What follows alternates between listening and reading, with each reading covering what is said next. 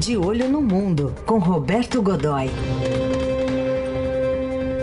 Hora da política internacional, Godoy. Bom dia. Bom dia, Heisen. Bom dia, Carol. Bom dia a todos. Bom dia. Bom, hoje de olho na França com protestos contra uma proposta lá de reforma da Previdência. E ali é um centro de radiador já, olha, acho que desde 1789, né, de protestos. É verdade. É, esse, esse é o ponto, eu acho que a gente precisa considerar, Heisen, é, que é, o fato da onda de protestos está dando a volta ao mundo aí com uma certa. está crescendo e vai incorporando, é, enfim. A gente está vendo isso a cada dia, uma, uma nova praça de protestos. É, o fato de ter é, atingido a França, veja, nada parecido com isso, é, é, mesmo com o, o, pessoal dos coletes amarelos, essa coisa toda, nada tão grande. Um movimento, não, não havia um movimento tão grande assim desde 2010. E quando em 2010 o que, que aconteceu? Exatamente o mesmo motivo, era a proposta de reforma previdenciária apresentada pelo então presidente Nicolas Sarkozy. Agora, de novo, e o fato de chegar na França tem um significado todo especial, exatamente por causa uh, desse, desse fator, né? Quer dizer, está fazendo agora 51 anos, né? praticamente meio século, desde aquela grande, das grandes manifestações de, de, de 1968, que a rigor, mudaram o mundo. Né? Naquele momento, é, o, o, o, movimento que se originou na França varreu o planeta, era um movimento de jovens que queriam mudanças, é, era, era, digamos, era uma, era uma pauta muito é, ampla e muito curta. É, tinha um ponto, a gente tem que mudar o mundo. Né? Era, era a época das, em que você estava, o mundo estava consolidando novos comportamentos, é, havia pela primeira vez se usava a expressão nova família, né?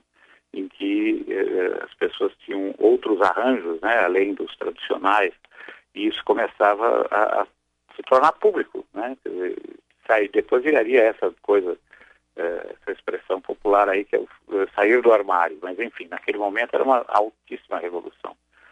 Eh, e eh, liderados pelo franco pelo franco-alemão Daniel Cohn-Bendit, uh, isso teve efeitos até no Brasil. Grande parte do movimento estudantil brasileiro foi inspirado, sem dúvida alguma, os líderes daquela época, as lideranças daquela época, é, reconheceram e reconhecem os, os, que ainda estão por aqui, que é, foi uma coisa teve consequência com a outra. Ou seja, a França é realmente um centro multiplicador desse tipo de coisa. Essa greve, que ainda hoje continua, né, é, ela começou ontem e é, parou o país, né, grosso modo, é, apenas o, o, foram preservados apenas os serviços públicos na proporção em que a lei determina, para não comprometer o atendimento de emergência ou coisas assim, mas é, ela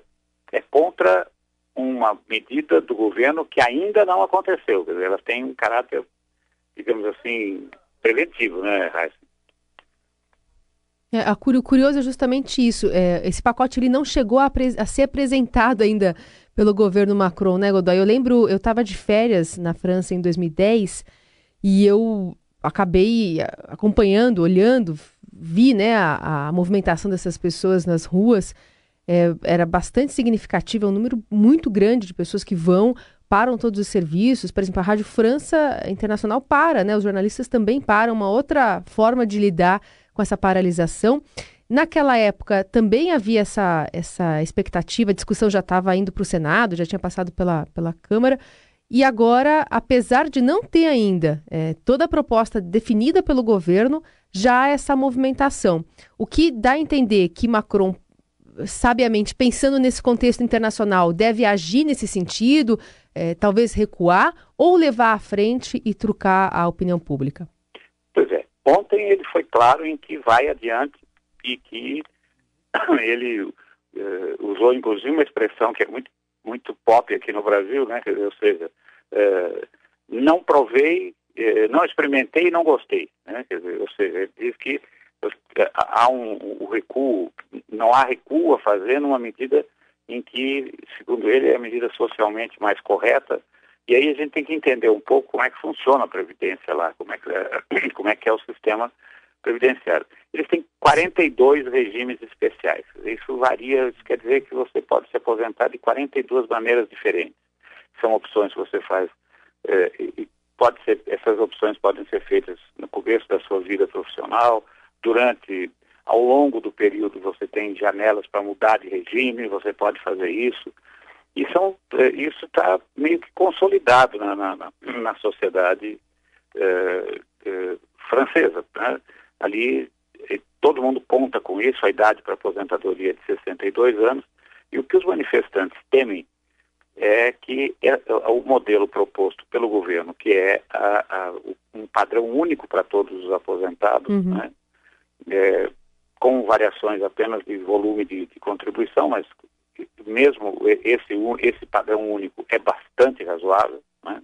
principalmente se a gente comparar é, com o, enfim, com, com a, a, maneira como, com que recebem aposentados em várias outras partes do mundo, no Brasil, por exemplo, é, ele é, não é aquele, não é aquela coisa de você dar um dinheiro para o velhinho morrer com dignidade, não é nada disso não, é para o sujeito levar a vida, né? É, é, é, isso, realmente é isso que acontece. Mesmo os outros, os, os, os apensos ali também são bem interessantes.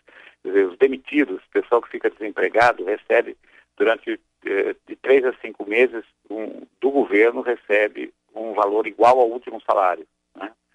É, a, menos que ele, a menos que ele seja declarado, mesmo que ele tenha um emprego logo em seguida, no momento que ele for empregado, claro, isso é suspenso. E o próprio sistema se encarrega de fazer esse rastreamento. É, enfim, uma, é uma máquina burocrática que, embora muito pesada, a gente sabe que a burocracia francesa é realmente um inferno, né? É, mas é, ela, é, ela é complexa, mas funciona. Então, digamos que se você tiver, você tem que ter um pouco de paciência, né? E aí ela realmente é, aí funciona. Só que é, o que hoje está difícil de o que está difícil de, de, entender para os franceses é que é, são, é a política liberal é, do, do, do, Emmanuel Macron, do presidente Macron. É, o, o, ele, digamos, existe hoje uma, uma expressão lá que é o macronismo, né, para definir essa, esse, essa maneira liberal de administrar a economia. E aparentemente ele tem uma certa dificuldade para entender que ele está governando um país que tem muito pouco a ver com o liberalismo. Hum. Né?